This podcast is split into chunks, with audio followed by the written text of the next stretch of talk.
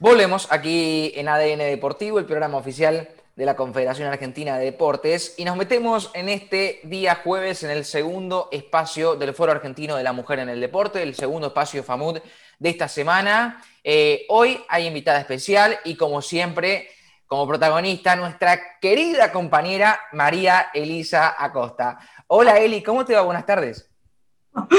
¡Qué recibimiento! Buen día Nacho, buen día Santi, Hachi, ¿cómo les va? Un placer. ¿Cómo va, Buenas tardes. Muy bien, muy bien, chicos. Bueno, eh, me alegra comenzar así, los veo todos de muy buen humor.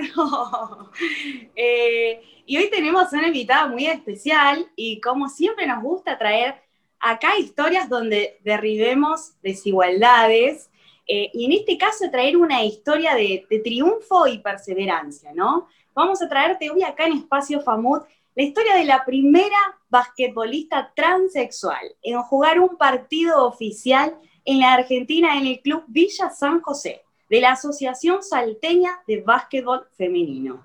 A partir de la sanción de la ley de identidad de género, recordemos que se sancionó a partir del 2012, eh, ella dijo, esta jugadora, no quiero lidiar con una sexualidad en la cual no me siento cómoda, quiero seguir tirando al aro, pero como mujer, y este club le abrió las puertas a eso. Estoy hablando de Agustina Pérez y al que le doy la bienvenida acá en Espacio Famud. ¿Cómo estás, Agustina?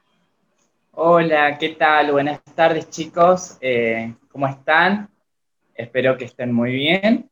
Y bueno, eh, agradecerles desde ya este, esta comunicación que tienen ustedes para conmigo y poder este, brindarle eh, mi experiencia, mi historia y ojalá que les guste y que esto sirva para que este, el día de mañana este, se abran más puertas para nuevas chicas, eh, no tan solo en el ámbito de lo que es el deporte del básquet, sino también en, en cualquier otro tipo de deportes.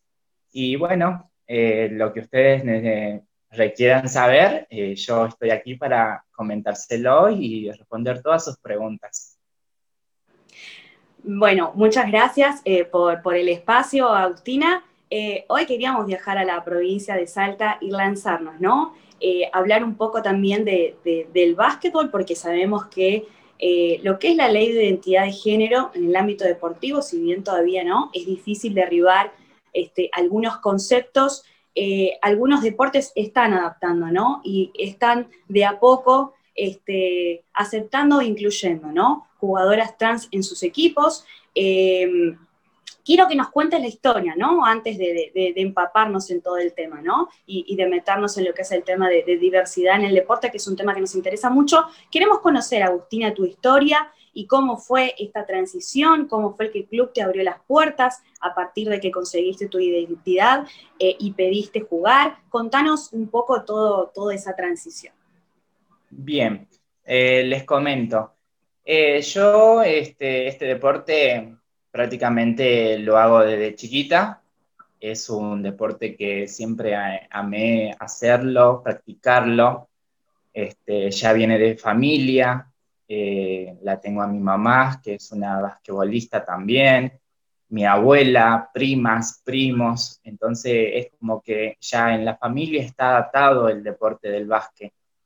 Y yo comencé, como le decía, desde muy chica, si bien es cierto, estaba federada, digamos, y este, lo que pasó fue que en un momento y en un tiempo de mi vida, eh, he dejado de jugar justamente porque este, en ese momento yo no había tenido mi cambio de identidad y como que yo no me sentía cómoda en este, digamos, en ese ámbito, digamos, en esa época.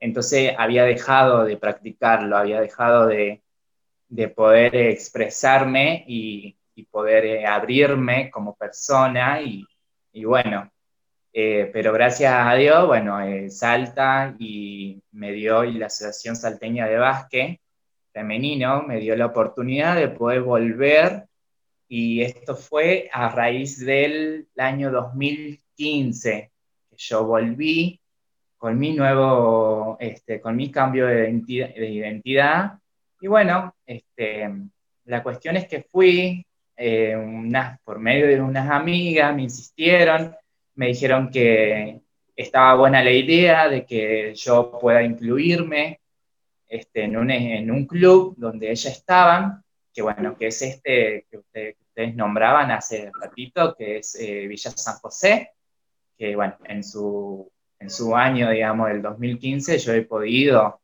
y me dieron exactamente la, me abrieron las puertas para yo poder este, expresarme libremente y poderlo practicar.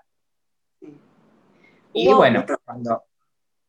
Sí. sí, sí, perdón, seguí, seguí, seguí, Agustín. No, no, está bien. Eh, y bueno, la cuestión es que cuando yo, este, como que al principio no me animaba, porque como acá en Salta, y dentro de todo es una provincia eh, conservadora, eh, todavía no está muy abiertamente de mente, entonces como que sentía de que iba a ser juzgada, eh, no, no, no, sabía bien si iba a estar bueno, pero este, decidí afrontarlo y poder este, darme yo el lugar en esta sociedad en la que vivimos y bueno, se pudo, gracias a Dios se pudo, pude y bueno, también agradecer a todas aquellas personas que, me brindaron el apoyo, desde mi familia, mis amigas, eh, amigos, eh, conocidos.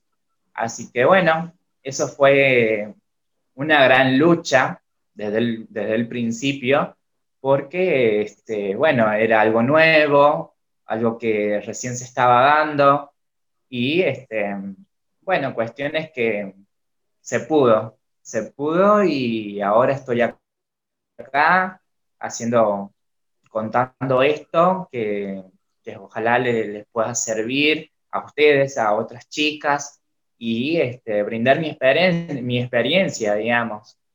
Sí, lo, bueno, Agustina, es que tu caso no fue eh, el único ni el último, ¿no? Seguramente. Porque nosotros hablamos un poco con Belén, con Belén Morelli, nos contó que hubo dos chicas en la Liga Salteña Femenina, que es Paola Suárez y Vanena Ríos, que también fueron inscritas para jugar en el torneo de fútbol este, como su condición de, de mujer. Así que creo que en ese sentido vos hablabas recién que Salta, y Belén también lo mencionaba, ¿no? Que, es, una, es una provincia todavía un poco cerrada en algunos aspectos, eh, pero que creo que estos son como, ¿no? Pequeños avances que también está bueno resaltarlos, ¿no? O que se hable de, esta postura no binaria hoy, ¿no? De, la libertad de los cuerpos. Yo creo que esta postura no binaria de... de ¿Se escucha?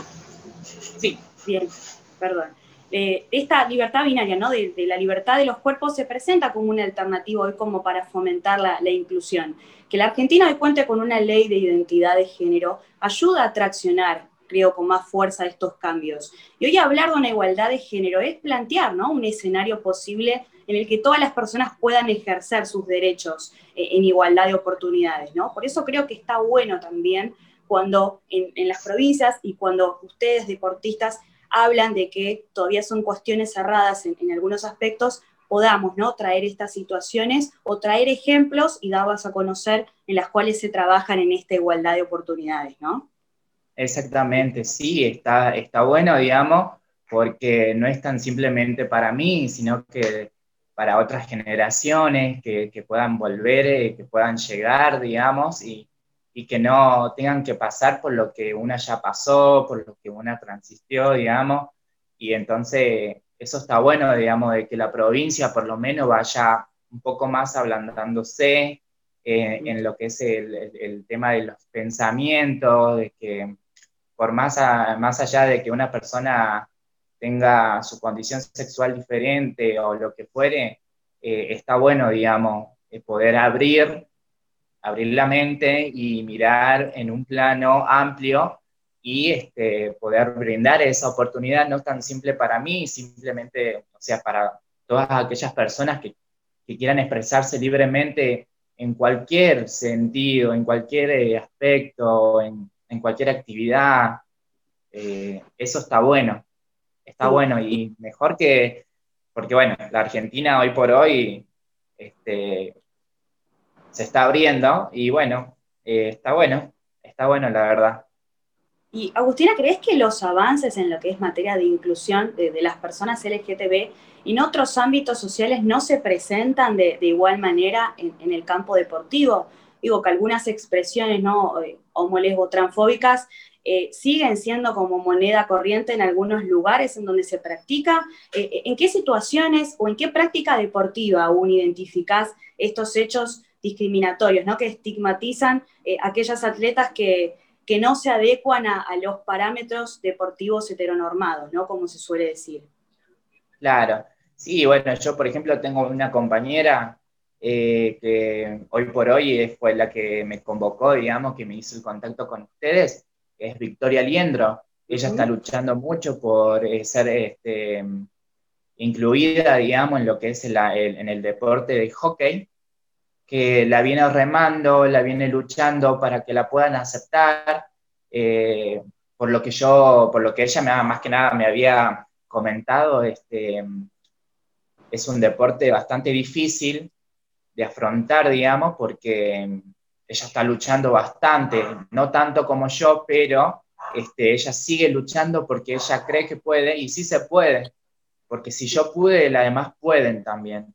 Entonces, está bueno de que no, no simplemente sean en lo que es el, el deporte del básquet, sino en, en, fútbol, en hockey, en volei, eh, digamos, eh, tengo conocidas también que, bueno, no sé si estarán federadas, pero bueno, sé que lo practican al deporte y bueno, tengo, digamos, este, ejemplos para darles, digamos, de, de, que ellas están en, en esa lucha de que una asociación de él, del deporte que a ellas les corresponde, las puedan aceptar.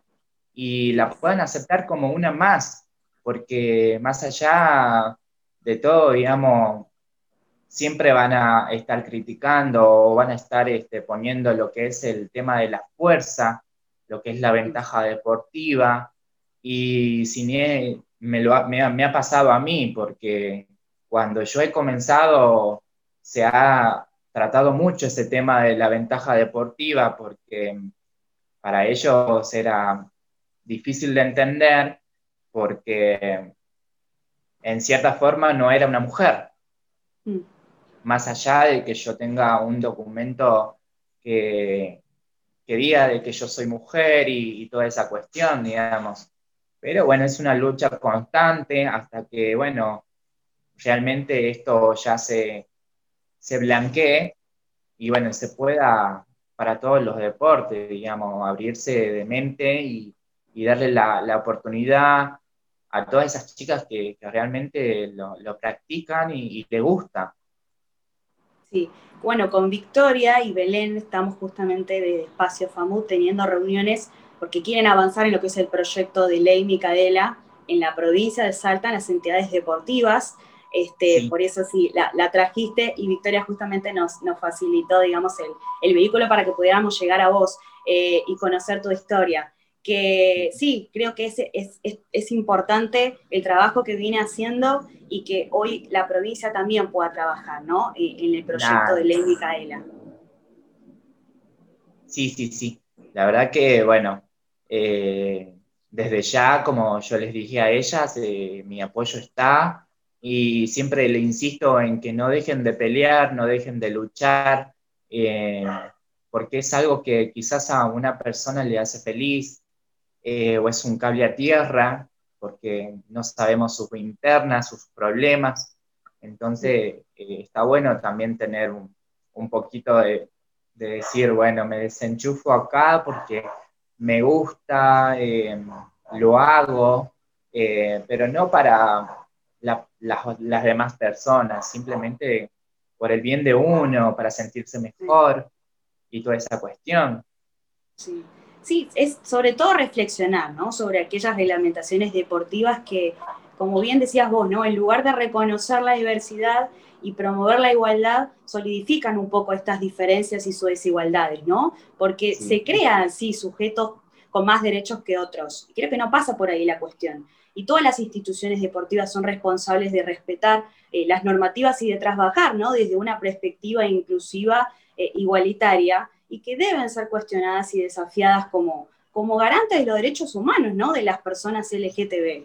Porque hablamos que esto es una ley de identidad y así como trajimos historias como la de Jessica Millamán, que ya logró cambiar las leyes del hockey también a partir de esto de la diversidad de género, creo que una vez que esto está establecido, es solamente tratar de cumplimentarlo, ¿no? Por eso cuando traemos eh, estos ejemplos, queremos invitarlos a reflexionar desde este lado, ¿no? Sí, sí, está bueno también eh, poder eh, expandirlo, digamos, para que la gente dé las oportunidades que por ahí una persona trans se pueda desempeñar en algo que le gusta. Eso sí, está bueno, digamos, viralizar estos casos, que no son muchos, pero que pueden haber, tal vez ahora no los hay, pero el día de mañana pueden aparecer eh, otras chicas trans que quieran expresarse y, brindar su, felicidad, digamos, haciendo un deporte.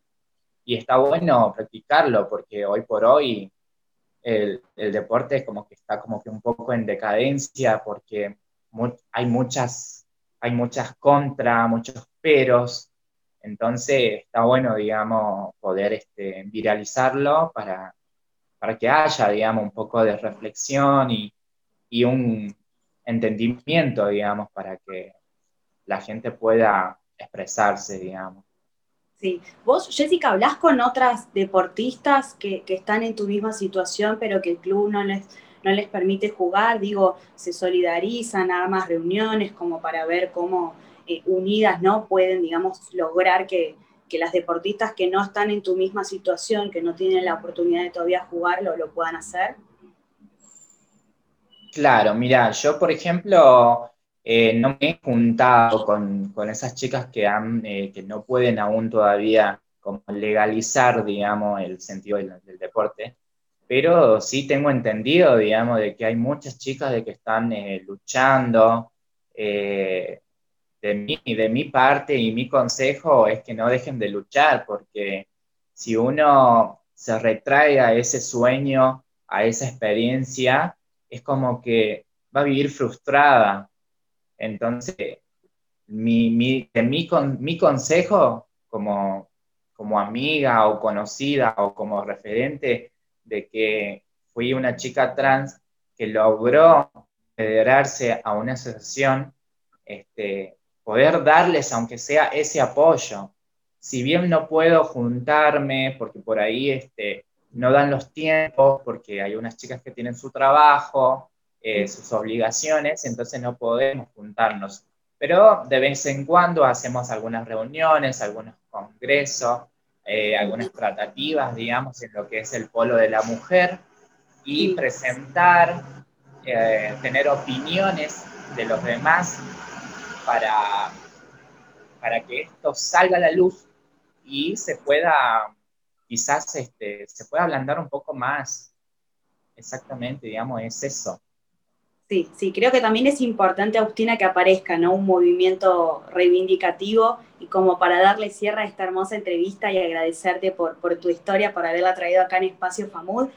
Eh, creo que estos movimientos que pretenden visibilizar ¿no? a la población LGTB eh, es importante porque el deporte también suele ser una expresión de estos movimientos. Y creo que hoy la sociedad del futuro, por llamarlo de alguna manera, si se quiere que se, que se piense de una manera plenamente igualitaria, no debe permitir que el deporte clasifique a las personas, ya sea por su razón de sexo, orientación eh, o identidad sexual. ¿no? Lo decimos siempre esto y lo vamos a seguir diciendo, eh, y que sin embargo sea evaluado por sus rendimientos, por sus cualidades deportivas. Es lo que hoy se tiene que orientar el deporte. Y oficialmente, como encontrar esto también en la educación, ¿no? Porque si seguimos enseñando a los niños y las niñas en las escuelas eh, por estereotipos de sexo, va a ser difícil este cambio de paradigma. Por eso creo que también la educación sexual integral es importante Así que esto como reflexión y agradeciéndote infinitamente, Agustina, por, por habernos traído tu historia acá en Espacio Famoso y como siempre abiertas a lo, que,